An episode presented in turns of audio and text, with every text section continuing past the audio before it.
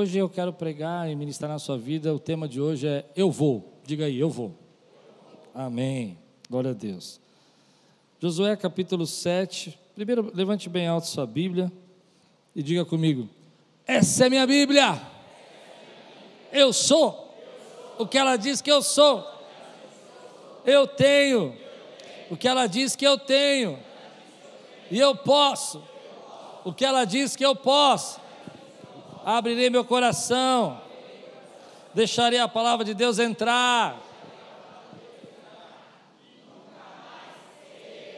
A mesa.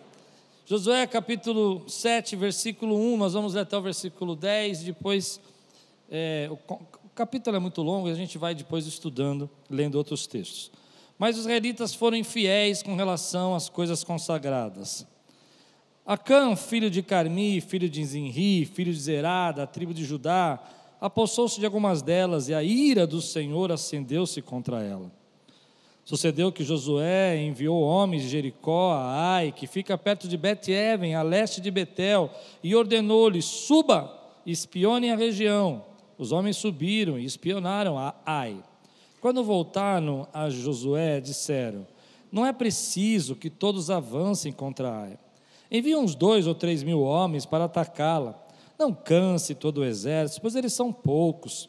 Por isso, cerca de três mil homens atacaram a cidade, mas os homens de Ai os puseram em fuga, chegando a matar trinta e seis deles, e eles perseguiram os israelitas desde a porta da cidade até Sebarim, e os feriram na descida.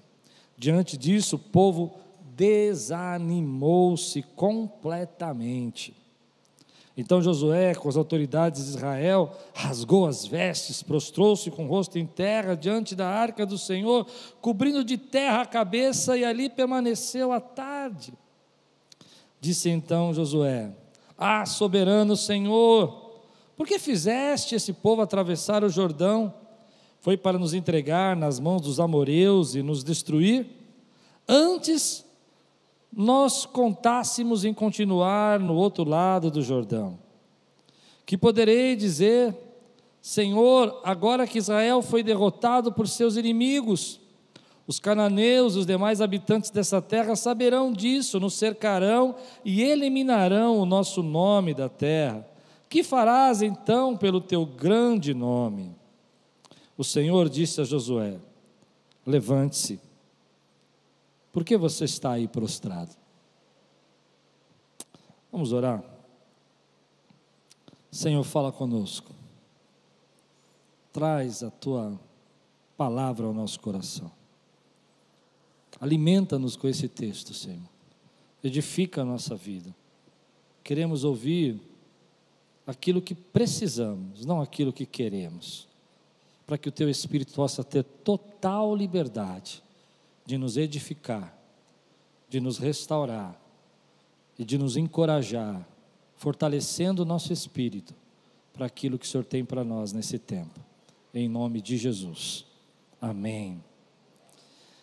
Eu estou olhando a história de Josué nesse viés de transição, de mudança e procurando os segredos da transição procurando as dificuldades que passamos quando estamos vivendo mudanças da nossa vida, quando uma porta se fecha, quando uma conquista chega, quando uma promoção entra na nossa vida, quando a gente perde alguém. É, falamos sobre a perda de Josué, quando Moisés é, parte, e vemos estudando essa transição. E não vou olhar de outra maneira para esse texto a não ser dessa forma, enxergando essa transição. Chegou o tempo de avançar Jericó foi dominada, os muros caíram de forma milagrosa, eles tomaram posse, guerrearam e habitaram, e agora eles têm a primeira cidade da terra prometida que Deus tinha dado a eles, que era Canaã, né? que era Jericó, em Canaã. E nesse processo de vitória, Deus tinha determinado que a primeira vitória que eles tivessem na terra prometida, prometida, ela deveria ser totalmente consagrada ao Senhor, seria uma primícia seria o dízimo, seria a entrega. Então eles iam conquistar Jericó, mas nada podia ser deles, nada podia ser tomado para eles, tudo tinha que ser consagrado à tribo de Levi, que era a única que não ia ter terra, era a única que não ia ter um território, ela ia ser a tribo que cuidaria do templo. E assim Deus tinha determinado. Mas dentro daquele povo havia um homem chamado Acã. E o nome, a tradução de Acã é interessante, é perturbador. Na verdade, alguns estudiosos dizem que talvez o nome dele fosse Acor, porque virou depois o Vale de Acor. E na Bíblia, em Isaías e Oséias, você vai encontrar esse Vale de Acor. E a palavra Acor significa perturbador. A ideia do texto é que uma situação aconteceu que perturbou Israel, perturbou a nação que estava sendo levada por Deus a conquistar. Então, por causa disso, Deus teve que agir de forma radical e tirar do meio daquele povo a perturbação. E a gente vai estudar sobre isso. Eu espero ter tempo para a gente. Faz muito tempo que eu estou esperando para falar sobre isso com vocês, porque eu não quero que vocês aprendam isso sobre a internet. Na internet, eu quero que vocês aprendam aqui na casa do Senhor. Bom, vamos lá. Logo depois de ter essa vitória grandiosa, maravilhosa, linda, eles viram uma pequena cidade. Pô, pequena, muito menor que Jericó, sem muros, fechando, sem nada. E Josué então manda dois espias e eles olham e falam assim: Olha, essa cidade é pequena, não vamos com todo mundo, não, não vamos chegar chegando, vamos com três mil, e três mil resolve. A moral estava alta. Ninguém está conquistando, ninguém está perguntando para Deus o que tem que ser feito, ninguém está querendo saber mais nada. Vamos para cima, agora a gente está aqui, agora a gente vai dominar essa terra. Sabe quando a gente tem uma vitória grande que a gente acha que está abafando? E os espias voltaram, falaram para José: José, três mil resolve. E foram três mil. E quando chegaram lá, os, os homens de Ai eram valentes e eles foram para cima da nação de Israel e 32 pessoas morreram ali da nação de Israel e eles saíram envergonhados e correndo da cidade porque tinham perdido essa batalha. Era a segunda batalha, um povo pequeno, um povo menor, muito menor, que tinha completamente colocado eles para correr. E Josué entendia que isso ia ser uma péssima publicidade e os povos iam começar a achar que poderiam enfrentá-lo e ficou com medo.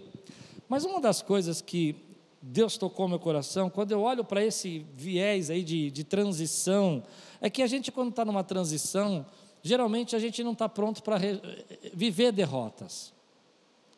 Você recebeu uma promoção e a tua chefe te dá uma bronca e você acha que você não serve para aquele cargo. Você casa e você tem a primeira briga com seu marido e você acha que não é ele o prometido do Senhor para a tua vida, que você se enganou. Você compra uma casa e ela dá uma infiltração e você fala: não foi Deus que me deu. Nem sempre a gente está preparado para essa, para essas lutas que vêm no tempo de transição. Embora a transição traga muitas bênçãos para a nossa vida, ela traz embates, ela traz batalhas, ela traz lutas e às vezes até derrotas. E a gente não entende. E a gente fica perguntando para Deus, Senhor, por que, que o Senhor me abandonou? Então eu olho para esse texto, eu fico pensando como a gente é parecido com Josué. Olha o que vai acontecer aqui no versículo 6 a 9. Quando ele perdeu a batalha, ele vai, rasgou as vestes, prostrou-se com o rosto em terra diante da arca. A arca simbolizava a presença do Senhor. Cobriu de terra a cabeça e ali permaneceu até tarde. Ficou lá prostrado, lamentando. E a, a, oração dele, a oração dele, eu falei, esse camarada devia ser meu parente, não é possível. Porque ele orou assim: Ah, soberano Senhor, porque fizeste esse povo atravessar o Jordão? Ah, soberano Senhor, porque deste esse marido para mim? Porque me deste essa mulher que queima o arroz? Ah, soberano Senhor, por que, que o senhor me deu essa promoção, esse aumento, que eu estou ganhando o dobro agora, mas que tem essa chefe? Você nunca orou assim? Eu já orei várias vezes. Mas ele vai fundo nisso, eu gosto disso. A Bíblia vai mostrar a alma dele. Foi para nos entregar aos amoreus. Gente, presta atenção. Volta um pouquinho para trás. Deixa eu voltar o filme aqui. Estou voltando a fita. Ninguém sabe o que é fita, mas na época a fita voltava assim. Aí você volta a fita, você vai percebendo assim: primeiro, Deus deu a eles a graça de atravessar o Rio Jordão e deixou seco. Aleluia. Quem pode dizer amém? Depois Deus foi, levou eles e se consagraram ao Senhor, se consideraram, lembraram da aliança. Quem pode dizer amém? Depois eles viram milagrosamente as muralhas caírem. Quem pode dizer amém? E agora ele está dizendo: por que o Senhor vai nos matar aqui? Eu fico imaginando aqueles desenhos animados, acho que eu já estou exagerado, mas eu fico imaginando aqueles desenhos. Né? Sabe que tem aqueles íconos que aquele animal começa a chorar e rios começam a cair assim, faz uma cachoeira embaixo? Às vezes eu me vejo assim. Estou passando por uma luta, uma prova, eu começo a chorar e falar: Deus, o Senhor me trouxe aqui para eu morrer. Você acha que Deus ia fazer tudo isso na vida deles para trazer eles até ali para morrer? Você acha que Deus libertou eles de um povo de, do Egito, que era uma das maiores potências da época, milagrosamente para deixar os amoreus matá-los? Olha como a gente vai fundo quando a gente tem pequenas perdas. Olha como a gente se prosta quando a gente tem pequenas perdas. Olha como a nossa alma começa a questionar tudo que Deus está fazendo na nossa vida quando a gente tem uma perda. Perceba, querido, que a Bíblia quer mostrar para nós. Olha a sabedoria da palavra de Deus. Eu fico arrepiado de pensar nisso. Deus está falando para mim, filho, presta atenção: o ser humano ele é assim. Ele pode ter 50 mil vitórias, ele pode ter milagres, você pode ter muita gente te elogiando, mas quando você tem uma derrota na tua vida, você tem que tomar cuidado, porque você vai para o chão. Você começa a dizer coisas do tipo: antes contentássemos em continuar do outro lado do Jordão, antes tivéssemos vivido a vida inteira como nômades até desaparecer nesse deserto, antes tivéssemos ali nada para possuir. Olha a frase que ele diz, e eu vou fundo nisso, posso ir fundo? Então você briga com a tua esposa e fala assim: Deus me leve, eu quero morrer. Só porque ela ficou brava com você. Eu não aguento mais essa vida. Nós vamos, querido, ao extremo mas hoje Deus trouxe você aqui porque Ele vai tratar a tua alma. Há coisas que são tão guardadas dentro de nós, que a Bíblia quer mostrar para nós que nós não somos preparados, às vezes, para viver as perdas. Então você faz essas orações de desânimo, você fica falando com Deus essas palavras de desânimo, você fica duvidando da aliança que Deus tem na tua vida, você fica preocupado se Deus está falando com você, será que foi da minha cabeça? Será que era para fazer isso mesmo? Ah, eu acho que eu estou exagerando. E aí ele vai dizer assim: olha, que farás então, teu grande nome? Porque todos saberão, todo mundo vai saber que eu sou um fracasso, todo mundo vai saber que Israel é um fracasso, os povos vão saber que nós somos um fracasso. Olha, esse povinho destrói, imagina o que nós vamos fazer com eles, e eles vão vir para cima. Então, eu gosto do que Deus faz. Mas antes de eu falar o que Deus vai fazer, eu quero perguntar para você: você já fez isso? Você já fez esse tipo de oração para Deus? Onde você duvida da aliança dele, onde você esquece os milagres que ele fez, onde você se prostra, se joga no chão e fala que tua vida parou, que você podia morrer agora. Eu não sei, eu, eu, eu, eu já fiz. Eu não sei você, não preciso falar para você. Eu já fiz.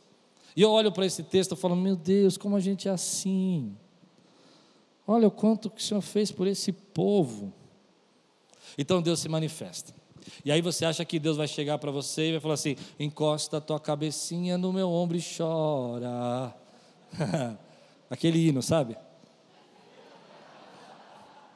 E Deus, ao invés de fazer isso, ele olha para povo, para Josué e fala: Josué, levante-se, Aí que está a palavra de Deus. Deus te trouxe hoje aqui para levantar você, meu irmão. Ele não te trouxe aqui para passar a mãozinha na sua cabeça, para dizer, ai, tadinho de você. Ele disse, por que, que você está prostrado, Josué? Se levante, se posicione, eu vou falar com você. Essa derrota não acabou com você. Esse problema que você passou não terminou a tua vida, não terminou o teu destino. Se levante-se. Eu sinto a presença de Deus aqui, enchendo esse lugar e levantando pessoas que estão ruminando derrotas há muito tempo, que estão dizendo que não pode, que estão dizendo que não consegue, e Deus está dizendo para você hoje: hoje eu te trouxe aqui para falar com você, e a minha palavra é essa: se levante. Eu não vou ficar aí afirmando, tadinho, coitado, ah, eu sei, foi difícil, perdeu, as pessoas vão ficar falando de você. Não, Deus não faz nada disso. Eu gosto disso. Deus olha para você, ele olha para mim e fala assim: olha, levanta, levanta, porque eu vou começar a fazer algo novo na tua vida. Levanta, porque eu vou operar na tua vida. Levanta a tua cabeça agora. Levanta, saia dessa prostração, porque eu quero falar com você. Tem gente que já sofreu demais por muito tempo a derrota do passado, e Deus vem até você e fala assim: levanta tua cabeça, porque hoje eu vou começar a falar e tratar o que precisa ser tratado para que você possa avançar. Então veio o Espírito Santo e começa a levantar você. Veio o Espírito Santo e começa a carregar você. Veio o Espírito Santo e começa a pôr você de pé. Eu nunca mais vou me relacionar. Levante-se. Eu nunca mais vou conseguir encontrar alguém. Levante-se. Eu nunca mais vou arrumar um emprego daquele jeito. Levante-se. Ninguém nunca mais vai querer me contratar. Levante-se. Aleluia. Ah, meu ministério acabou porque eu fui de uma igreja, o pastor me judiou, machucou, ofendeu. Não, Deus, você não sabe, as pessoas sabem do que eu fiz no verão passado e ninguém me ama mais.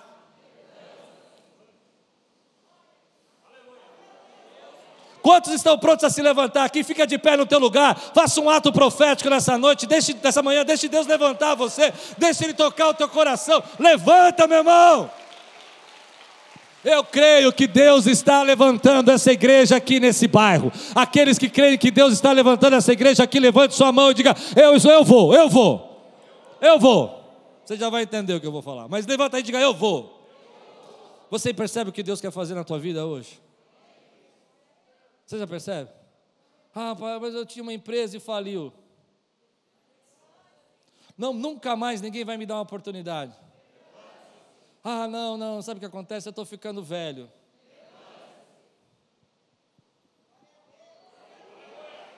Todo mundo que já venceu, já teve derrota também. Aqui vai ser bonito porque vai ser a única derrota de Josué. Mas você viu como ele foi fundo? Como ele chegou no chão? Igual eu. Igualzinho. Deus, não vou conseguir terminar essa aqui bancada, não tem dinheiro. Eu falei que não ia pedir dinheiro na igreja. Diga aí. Aleluia. Levante sua mão e diga assim: Senhor, nós estamos de pé nesse culto, porque o Senhor há de fazer obra extraordinária no nosso meio. Aleluia, pode sentar. Eu não sei por que eu estou pregando hoje, mas eu sei que eu estou pregando para mim. E mais três irmãos aqui estão recebendo, estou vendo. Glória a Deus. Tem mais três aqui, né? Quando você olha para isso, você começa a perceber, querido, que às vezes nós ficamos tão angustiados, tão, tão, tão presos no nosso passado, achando que os nossos fracassos, as nossas derrotas passadas determinam o nosso futuro. Eu me lembro uma vez pregando aqui na igreja, e eu estava estudando uns assuntos e quis fazer uma pregação diferente, e eu preguei sobre ah, como a gente vê a vida. Algumas pessoas veem a vida como se fosse um mar azul, lindo, maravilhoso, como se, aqueles do Tahiti, e outros o mar da vida deles é vermelho de sangue, como se tivesse um tubarão passado. Ele tem que lutar, ele tem que enfrentar. A vida dele é uma, uma batalha, tudo é muito difícil e tal. Não dá para entender isso que eu preguei, né? Quando eu acabei de pregar, meu irmão chegou para mim e falou assim: Pastor, deixa eu falar com você. Eu falei: Pode falar, meu irmão. Entendi nada que você falou. Nada. Azul, vermelho. Eu falei, não, é simples. Olha, a vida, tem gente que leva a vida assim, pensando, né, como Tahiti, aquele lugar lindo, aquela água clara. E tem gente que o mar é vermelho, não tem, tudo é tubarão, é gente chegando, tudo é uma, uma desgraça, é uma luta. Não tem gente que é assim? Ele, era isso?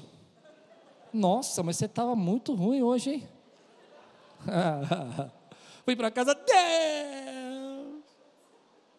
Por que, que você me chamou para pregar? Eu não sirvo para isso. Você é dramático? Quem é dramático aqui? Não, vou falar com os homens. Os homens são mais dramáticos. Cadê os homens dramáticos aqui? Só os dramáticos. Tem dramático? Tem dramático? Eu sinto uma alegria no espírito hoje. Quem está com a alegria do espírito aqui, ó? Então, põe a mão na testa assim e faz. Ah, vocês não sabem fazer. Cadê os dramáticos? Porque quando a gente vai para o drama, a gente vai. Não concorda. Não concorda, não concorda. Minha esposa está assim. Quase quebrou o pescoço agora, não concordo. Mas deixa eu dizer, Deus vai tirar você desse drama. E Deus vai tra trazer você para o destino. Mas antes você tem um processo, precisa tratar isso. E Deus vai tratar isso com o povo. Olha o que ele vai dizer no versículo 11 e 12. Ele vai dizer assim: Israel pecou, violou a aliança que eu ordenei apossou-se de coisas consagradas, ou seja, haviam coisas ocultas, haviam situações ocultas. Escondeu-se e colocou junto dos seus bens. Por isso os israelitas não conseguem resistir aos inimigos, fogem deles, porque eles se tornaram merecedores da sua destruição. Perceba, coisas ocultas fazem que você não tenha força para enfrentar suas batalhas. Vou repetir. coisas ocultas fazem você perder a força para enfrentar suas batalhas. A Bíblia, ela tem uma sabedoria de Deus aqui. E ela está mostrando para nós que às vezes nós escondemos algumas coisas dentro de nós que a gente acha que ninguém sabe, que ninguém vê, que ninguém percebe, que está dentro da nossa vida, mas que está roubando a tua energia, está roubando a tua fé, está roubando a tua força. Não é verdade isso? Eu, eu sei que a gente olha para esse texto, eu não vou olhar assim hoje, tá? Pensando em o pecado de Acã, eu estou buscando aqui a sabedoria que esse texto está dizendo. Porque esse texto está dizendo para nós que Acã vai pegar essas coisas, vai esconder e vai achar que está tudo bem, assim como a gente faz da nossa vida. A gente tem um, uma ganância que nem a Cã, e a gente acha que vai tudo bem, e não percebe que essa ganância está roubando a nossa força. O texto vai falar de cobiça. A gente não gosta muito dessa palavra, cobiça. Ou seja, eu idolatrar algo que eu quero para mim, eu tornar aquilo maior do que Deus, isso é a cobiça. Eu tornar aquela coisa, objeto, pessoa, ser, animal, o que for, maior do que a presença de Deus e ficar vivendo em função daquilo. E isso vai roubando a tua energia de viver aquilo que Deus quer que você viva. Então Israel vai perdendo a força porque a cobiça entrou. Mas antes disso, ele, ele vai dizer assim: olha, é, e vocês se tornaram merecedores da sua destruição. Não estarei mais com vocês, senão destruindo no meio de vocês o que foi consagrado à destruição. O texto está dizendo assim: antes de você brigar comigo, que sou teu Deus e quero te abençoar, Josué, por que você não pergunta onde nós erramos? Então, olha a sabedoria da palavra de Deus. Quem aqui quer sabedoria hoje? Eu quero sabedoria. Ele está dizendo que eu posso esconder a minha cobiça, eu posso esconder a minha ganância, eu posso esconder a minha avareza, eu posso esconder a minha idolatria, a minha inveja, eu posso, posso tentar esconder isso. Mas, é, por mais que eu esconda isso, isso vai tirar a minha força. Ninguém gosta de estar do lado de alguém que é invejoso. Ninguém gosta de promover alguém que está cheio de cobiça. Você promoveria alguém do seu trabalho que tem inveja de você? Eu acho que não. Por mais que ele escondesse a inveja, mas você fala assim: ah, eu, eu comprei o um celular novo. Ai, que lindo, amiga. Nossa, você merece. E aí, o que, você faz? Você fala: meu Deus, está amarrado. Não é? O texto vai falar para nós que nossas atitudes precisam ser enfrentadas. No versículo 1, se você voltar um pouco para trás, lá no começo o texto já deu essa, essa dica para a gente, o autor já deu essa dica, dizendo assim: Mas os israelitas foram infiéis com relação às coisas consagradas, Acã, filho de Carmi, filho de Zenri, filho de Zerá, da tribo de Judá, apossou-se de algumas delas e a ira do Senhor se acendeu. Em outras palavras, nós vivemos um tempo, infelizmente, e é isso que eu quero que você aprenda aqui, não na internet, uma das coisas, é que nós vemos um tempo que nós estamos dizendo: faça o que você quiser, viva do jeito que você quiser, tenha todo tipo de ganância, orgulho, avareza que você quiser. Você é livre para fazer isso. É isso que a sociedade está falando para nós. Mas ela está impedindo da gente de enxergar que essas atitudes trazem consequências. Quando eles dizem para você, você vê um filme, está todo mundo legal lá, usando uma determinada substância, e parece que a turma é feliz, ele não está mostrando que o final daquela, daquela substância não é aquilo que você está vendo no filme. Porque toda vez o filme para antes da consequência. Ele para antes da consequência. Poucos filmes que eu assisti na minha vida apareceu consequências. A maioria antes da consequência, tudo acaba bem, tudo dá certo. Já parou para pensar nisso? Que quando você está olhando isso, e a Bíblia vai mostrar para nós, e essa sabedoria da palavra de Deus, ela vai falar: olha, você precisa entender que aquilo que você não está tratando na tua vida, que você acha que tudo bem, que você é livre, é feliz, que você tem direito de tomar e pegar e é seu, você olhou, você gostou, toma que é teu. Isso vai trazer consequências. E não é só você que vai ser ferido por essas consequências. 20, 32 soldados vão morrer. 32 famílias vão ficar sem os seus pais. 32 famílias vão ficar sem as suas, a sua, a sua, os seus cuidados. Porque as nossas atitudes, elas afetam. Então Deus está mostrando para nós algo muito forte. Ele fala assim: olha, você precisa entender que essas, que essas situações que você vai passar, elas precisam ser vistas como também o resultado dessa consequência. Então você mente para todo mundo. Qual é o resultado da consequência? As pessoas não confiam mais em você. Você acha que não tem problema ter inveja. Tem gente que acha e não percebe que as pessoas não confiam mais em você, não te aceitam mais. E pessoas vão acabar sofrendo. Então, o texto vai mais longe. Ele vai dizer assim: olha, quando você está numa transição e as vitórias do Senhor estão chegando na tua vida, cuidado com as tentações do caminho. Agora, vamos ser sinceros: não é sábio isso para a nossa vida? Quantas vezes você já viu gente que cobiçou, que quis, que lutou para ter alguma coisa na sua vida. Eu não estou falando só de, da luta natural da nossa vida, eu estou falando que aquilo virou um ídolo, o corpo dela virou um ídolo, a, a, a casa dele virou um ídolo, o carro dele virou um ídolo. E ele estava vivendo as transições, ou seja, ele nunca pôde ter um carro legal, e agora ele recebeu uma promoção, ele pode ter o carro que ele quiser. Então ele começa a transformar aquilo numa coisa tão importante na vida dele, que ele não percebe as tentações da transição. Cada transição que a gente passa tem as suas tentações. Se a, trans a transição é de prosperidade, glória a Deus por isso, mas você precisa entender que tome cuidado com o orgulho. Lembre-se de onde você veio. Enxergue que a fonte foi Deus e não foi você. A tentação da prosperidade é você achar que você não depende de Deus, que você pode fazer tudo o que você quiser. Mas também a transição das perdas é você achar que Deus te abandonou que Deus não se importa com você. É ficar chorando como Josué, diz assim: Olha, por que, que o Senhor me deixou aqui antes eu tivesse? Não te buscado. Eu me lembro de uma pessoa que batizou uma vez, e ela falou assim para mim: Ah, pastor Klaus, eu me batizei, mas depois que me batizei, a luta foi tão grande que eu não devia ter me batizado. Falei, então você devia ter para o inferno.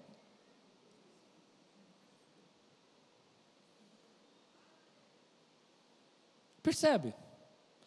Há uma tentação na nossa transição, da gente querer voltar para o nosso, nosso conforto, no caso da perda, de a gente sentir. Então você precisa enxergar o perigo da transição que você está passando. E talvez o perigo da transição, por exemplo, hoje nós somos muito abençoados, eu sei que você é muito abençoado, mas não deixe o conforto te afastar de Deus.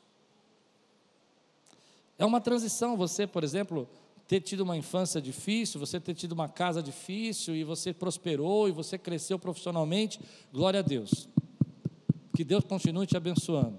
Mas eu vejo muita gente que está deixando a tentação do conforto, a tentação de não precisar se envolver mais e fazer com que ele perca o destino e o propósito que Deus tem. Está enterrando o teu dom. Então Deus precisa chacoalhar você, precisa tirar você do conforto. Mas ele faz isso porque ele não gosta de você. Não, porque ele te ama.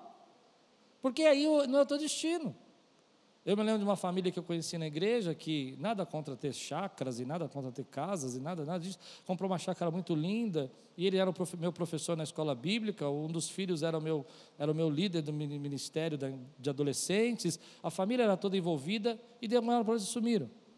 E eu perguntei para o meu irmão, que era o pastor da igreja, eu falei, cadê aqueles? Porque ele gostava tão da aula dele, eu gostava, o filho dele era um líder incrível. Ah, compraram uma chácara, não tem mais tempo para a igreja. Mas a chácara aqui do lado. 15 minutos. Era aqui no lado, do Jaraguá. É. Quando eu fui lá, eu tomei um susto, porque eu achava que era lá longe. Não. E aí eu aprendi uma lição. Cuidado, as transições trazem as suas tentações, e Deus precisa abrir os seus olhos às vezes e fazer você enxergar. Então, no texto, o, te, o, o texto vai mostrar para nós que eles estão passando por isso. E eles começaram a ter, a, a cobiçou. Olha o que vai acontecer no versículo 19 a 21. Então Josué disse a Cã: Meu filho, para a glória do Senhor, o Deus de Israel, diga a verdade. Conta-me o que você fez. Não me esconda nada. Acã respondeu: É verdade que pequei contra o Senhor, o Deus de Israel. O que fiz foi o seguinte: quando vi entre os despojos uma bela capa feita na Babilônia, 2 quilos e 400 de grama de prata e uma barra de ouro de 600 gramas, eu os cobicei e me apossei deles. Estão escondidos no chão da minha tenda com a prata por baixo.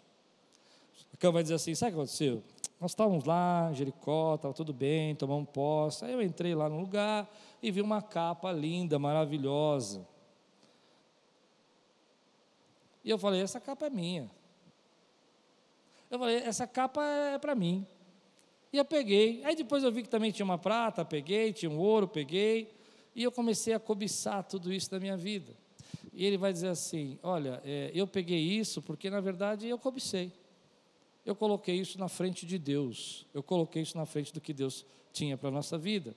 E é interessante porque esse povo viveu no deserto e Deus fez com que as roupas deles não estragassem. Em outras palavras, a Bíblia está dizendo assim: olha, tome cuidado, tem hora que você precisa parar. Tem hora que você precisa dizer, Senhor, não é o meu momento, eu vou ficar aqui, eu estou feliz com o que o Senhor fez na minha vida. Eu não preciso buscar tudo isso o tempo todo, eu posso dizer assim, obrigado, o Senhor já realizou. Eu não preciso dessa capa, eu não preciso dessa prata, eu não preciso desse ouro, porque eu sei quem é que sustenta a minha vida, é Deus. Eu não preciso ser tentado nessa transição, porque eu sei que Deus vai continuar suprindo a minha necessidade, e o que Ele tem para mim vai ser meu. E o que é do Senhor é do Senhor, eu entrego a Ele. Aleluia! Eu não preciso da capa agora. Tem coisas que você precisa falar. Para um pouco, espera. Você está tão angustiado, tão preocupado. Deixe Deus fazer no tempo dele. Descansa no Senhor e Ele suprirá você. Você viveu tanto tempo sem isso e agora está angustiado porque não tem. Você nunca teve capa da Babilônia, está preocupado com ela. Glorifica o Senhor que está te entregando a posse da terra prometida. Rejeita agora o que você tanto acha que precisa para receber o prêmio que Deus tem para você, que é muito maior no final. Vão Vão aqueles que rejeitam nesse tempo aquilo que podem dizer: Senhor, isso não é para mim, eu rejeito agora meu conforto, eu rejeito agora talvez esse crescimento profissional, porque eu vou viver a glória do Senhor no futuro, e eu vou, porque nem todo mundo vai. O que a gente aprende na transição é que nem todo mundo vai. Tem pessoas que a gente fica triste, porque quando a gente está em transição e Deus está abençoando a nossa vida, a gente quer que todo mundo vá, a gente quer que o tio vá, o primo vá, a irmã vá, toda a família possa estar com a gente. Mas nem todo mundo vai, porque tem gente que não está disposto a recusar o agora para receber o que Deus tem para ele no futuro.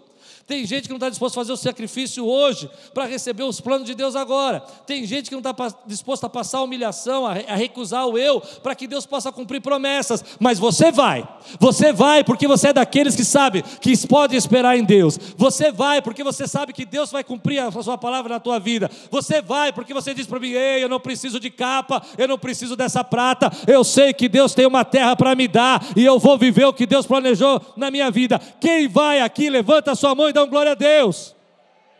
Acã não vai. Acã esperou 40 anos e não vai.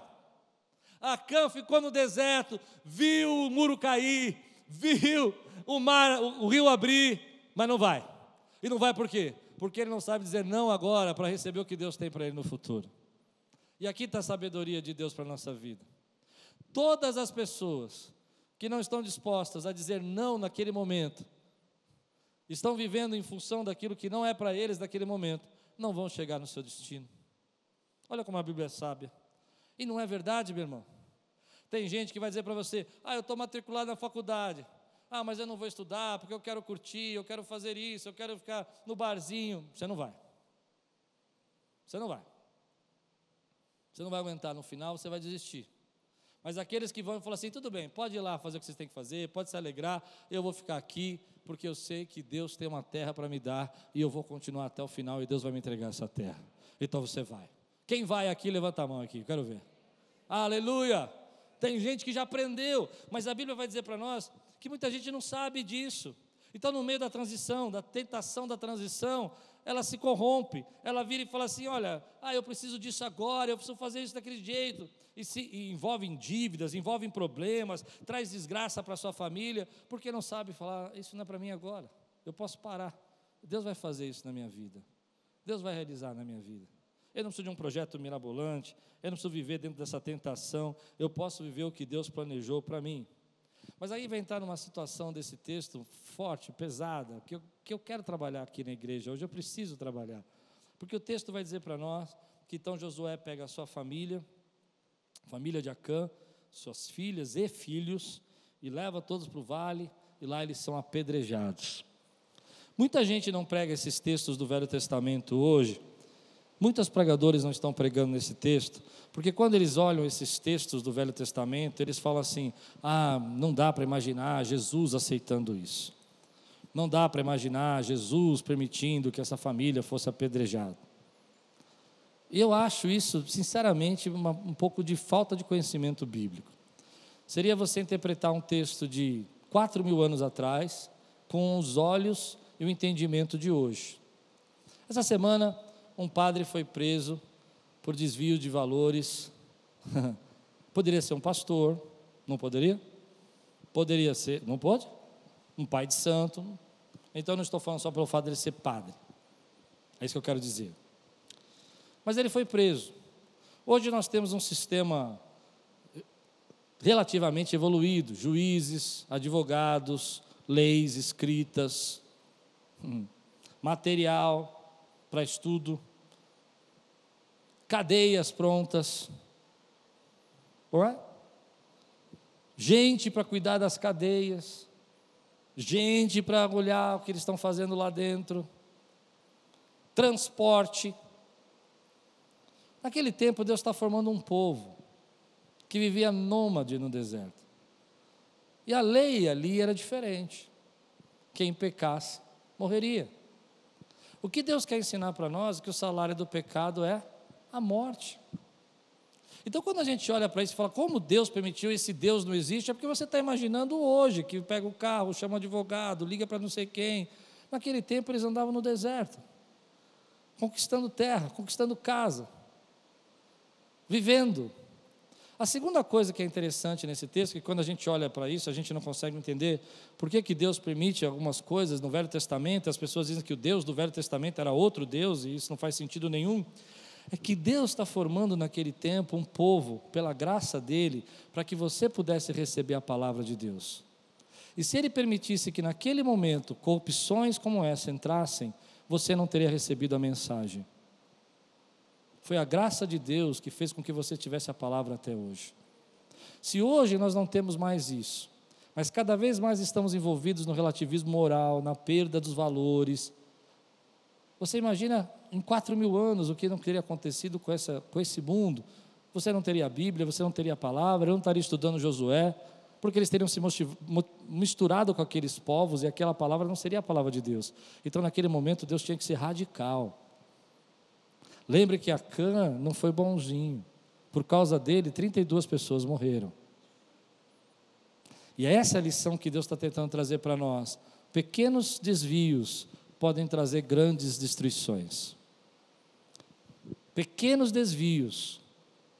E a gente precisa do Espírito Santo para mostrar esses pequenos desvios. Eu só vou responder esse WhatsApp.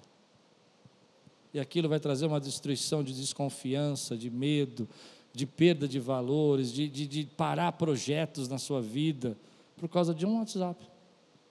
Pequenos desvios podem trazer grandes destruições. É só uma verba que eu estou tirando aqui. E aquelas crianças que iam ser alimentadas, e aquelas pessoas que iam receber esses valores, e aquela família que ficou sem comer, e aquele menino que morreu de inanição.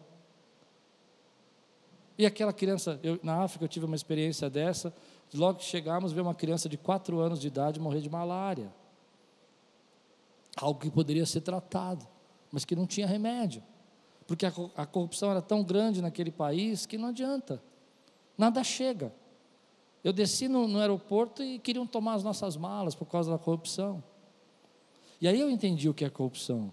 E eu disse: olha, isso aqui é chinelinho para as crianças, você vai querer roubar isso? Pegue dois, três que você precisa, pegue quatro, mas deixa eu entregar para as crianças. Elas estão dando descalço. Isso é pasta de dente. Isso é escova. Para que, que você vai roubar a escova? Isso era um policial que eu estava conversando. Era um policial da Polícia Federal do país que eu estava. Falei, por que, que você vai querer isso aqui? Você vai fazer o que com isso? Ah, eu tenho filho. Pois não. Quantos filhos, sobrinhos você tem? 15? 20? Leve os 20. Agora deixa eu entregar os outros 300 na aldeia. E aí você entende, querido, que pequenos desvios destroem as pessoas, porque não chega. Não adianta você mandar. Adianta.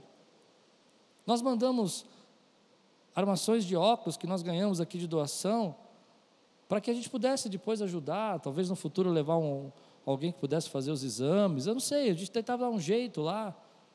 Algumas pessoas usam óculos, né, lá, quebrados, né? Sumiram todas e nunca mais achamos. Então você acha que às vezes aquilo é só um pequeno desvio, mas você vai perceber lá na ponta aquela pessoa não tem nada, porque lá em cima alguém barrou. Então a Bíblia vai ensinar para nós: olha, coisas que você acha que não trazem problema, está matando os outros. E aí a gente olha para Deus e fala assim: como Deus permitiu? Mas não é exatamente isso que a nossa cobiça faz. Não, você entendeu o que eu estou pregando. A gente olha para como Deus mandou essa família toda ser morta, que Deus é esse? Esse Deus do Velho Testamento é outro Deus. O que Deus está falando para nós é que quando eu sou ganancioso, eu mato as pessoas que eu amo.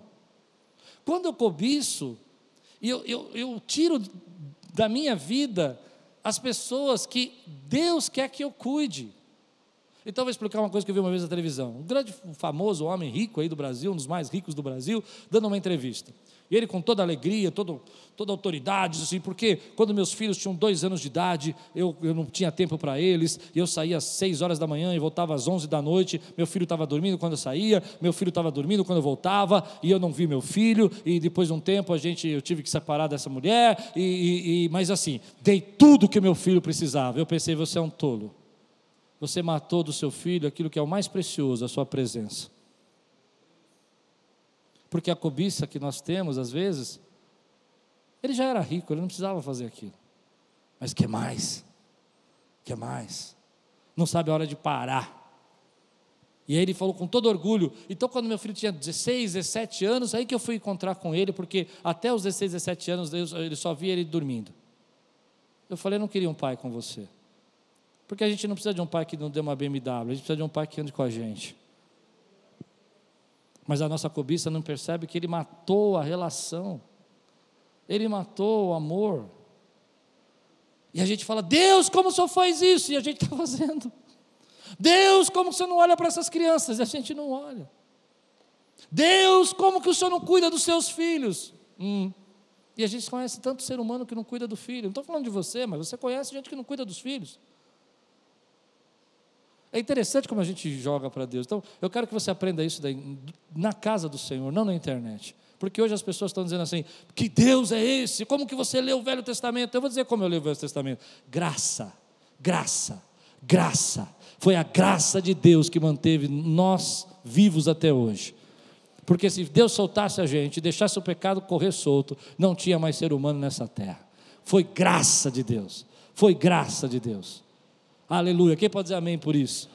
Então o texto vai, vai fundo nisso e vai ensinar essa sabedoria para a gente e vai mostrar para nós que a nossa atitude de cobiça, de avareza, é uma atitude de rebeldia que leva você a dizer: vale mais a pena eu cuidar do que é meu, eu preocupar com o que eu tenho, do que cuidar das coisas de Deus. Eu, eu vou cuidar das minhas necessidades e que, que todo mundo sofra, não importa. Eu vou ser um dique, eu vou reter tudo que eu puder, não vou deixar fluir, não vou deixar o rio correr, eu vou prender aqui para mim. E se você passar fome, se você, se você não tiver água na tua vida, o problema é seu. O importante é o que eu tenho para mim.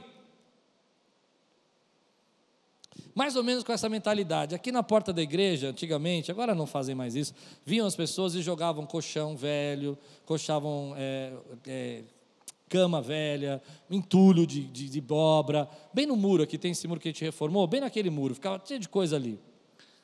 E é interessante que quando vinham aquelas chuvas torrenciais, aquelas coisas entravam tudo nos bueiros e começavam a entupir. E um dia eu tive essa ideia, eu falei assim, sabe como as pessoas pensam? Eu me livro do meu lixo eu me livro do que me dá trabalho e você que se vire com a inundação na sua casa.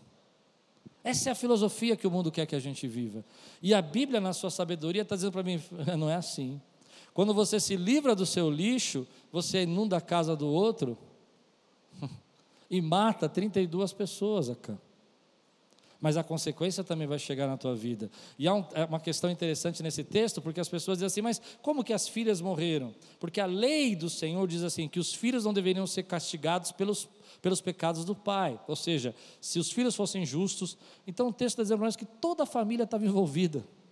Todo mundo estava junto no negócio de esconder uma capa que não precisava.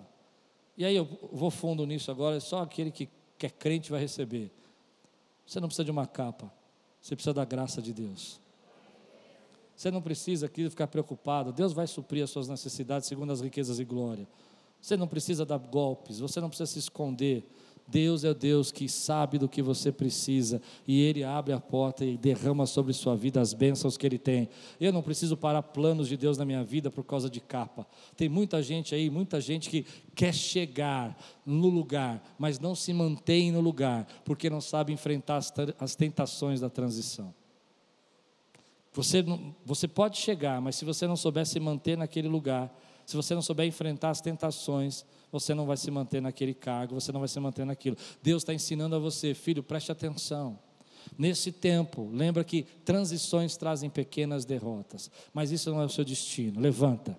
Depois ele vai dizer para você: tome cuidado, desvios pequenos podem fazer grandes estragos. Lembra que você precisa entender que muitas vezes nem todo mundo que está com você vai, porque está disposto a ficar preso na capa, mas você vai, porque você está vendo a promessa maior que o Senhor tem na tua vida. Você vai. E no final ele vai dizer para nós nesse texto, ele vai falar assim: olha, preste atenção, perceba que as consequências disso, que às vezes a gente não está enxergando, culpando a Deus por aquilo que nós estamos fazendo. Deus está falando assim: peraí, peraí, peraí, peraí, peraí. Olha para você. Olha o que você está realizando. Então, quero terminar com algo muito especial para a tua vida, que está lá em Isaías 65, versículo 10. Diz assim: mais cinco minutos eu acabo. Amém, queridos? Aí, ninguém disse amém. Vamos lá.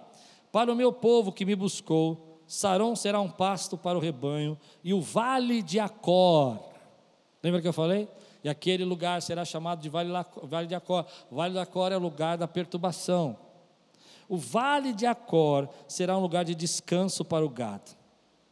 A Bíblia vai dizer para nós: sabe esse lugar de perturbação, esse lugar de confusão? Porque você esperou no Senhor, vai se tornar o teu lugar de descanso, vai se tornar o seu lugar de pastagem esse lugar de tentação, de provação, de você se sentir menor, por causa que você esperou em Deus, isso vai se tornar o teu lugar de descanso. E você vai dizer: Senhor, obrigado. Obrigado porque eu resisti naquele momento para viver o que o Senhor tinha para mim hoje. Obrigado porque eu dependi do Senhor naquela situação para eu poder descansar agora. E eu vou poder descansar agora, porque eu sei que eu já passei por esse vale de Acor. E esse vale de Acor não é lugar de perturbação para mim. Esse vale de Acor agora é lugar de descanso. Esse vale de Acor é lugar de esse vale de Acor é o lugar que eu posso dizer: Deus tirou de mim toda a perturbação, tirou de mim tudo aquilo que estava me, me atrapalhando, para que eu pudesse aqui descansar nesse pasto que Ele preparou para a minha vida. Aqueles que resistem, querido, naquele momento, são aqueles que dizem: Senhor, eu sei que isso não é para mim agora, eu vou esperar o tempo certo, eu não vou entrar nessa conversa, eu não vou entrar nessa cantada, eu não vou entrar nessa história, eu vou viver o que o Senhor tem para mim. Esses vão chegar no vale de Acor e vão dizer: esse vale de Acor não é mais vale de perturbação, é vale de graça, é vale de bênção, é vale de milagre, é vale de promessa cumprida, é vale de histórias sendo construídas, onde você olha e fala: está aqui a minha família, está aqui aqui a minha casa. Deus trouxe todo mundo, veio todo mundo junto, porque todo mundo soube aguardar o plano de Deus e buscar a presença de Deus. Você vai. Aleluia. Quem vai aqui, diga a mim, eu vou. Quero dar algumas dicas para você. Continue caminhando na experiência.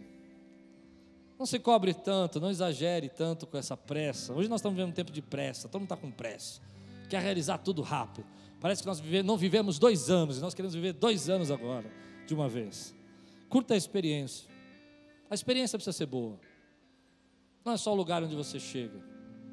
A segunda dica que eu dou é: lembre-se que quem tem vitória para você é Deus. Não é a prata que você encontra, não é o ouro, não é a capa, é Deus que faz a tua vitória.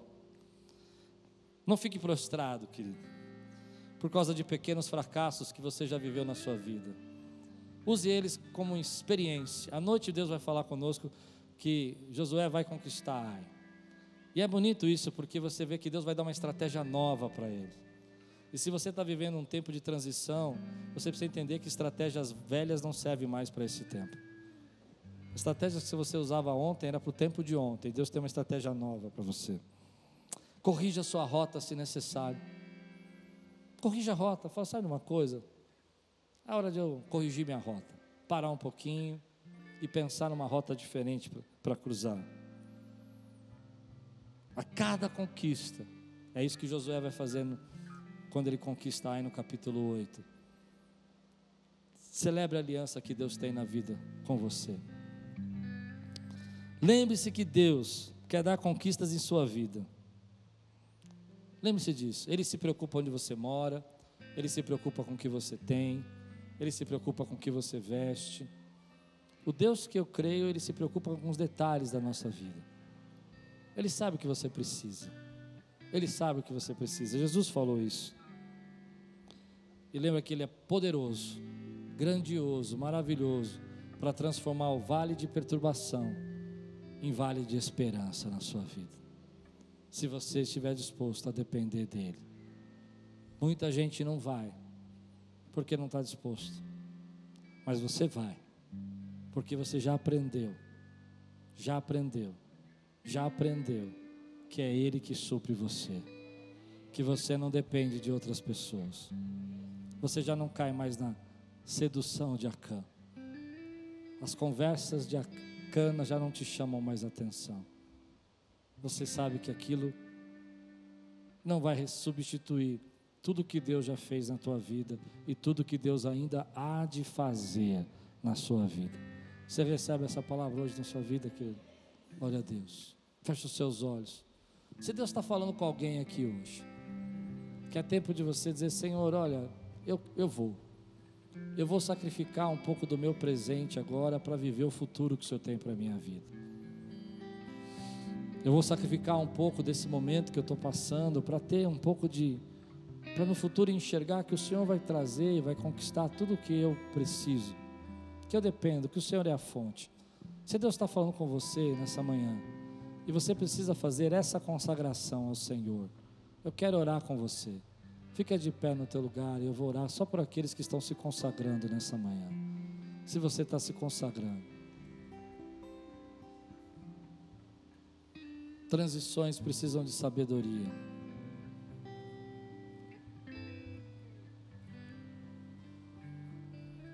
Transições precisam de fortalecimento do espírito.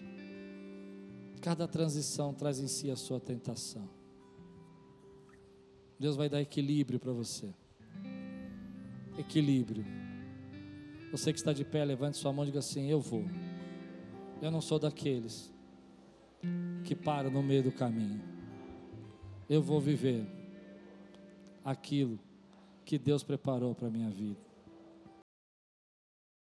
Acã perdeu todo o futuro que Deus tinha para ele por causa de uma capa, por causa de um pouco de prata. Essa Bíblia é tão sábia que ela está dizendo para nós: tem gente sacrificando o seu futuro por coisas tão passageiras e tão, tão banais. É isso que a Bíblia quer ensinar. Isso não é sabedoria para a nossa vida? Não é sabedoria? Toda vez que você estiver diante de uma tentação que tem a ver com a transição que você está passando, pensa nisso. Você está sacrificando o teu futuro. Está sacrificando o futuro das pessoas que você ama. Mas você não é daqueles que sacrificam o teu futuro, você é daqueles que vai, mas na direção daquilo que Deus tem para a tua vida. Você sabe dizer não para a capa.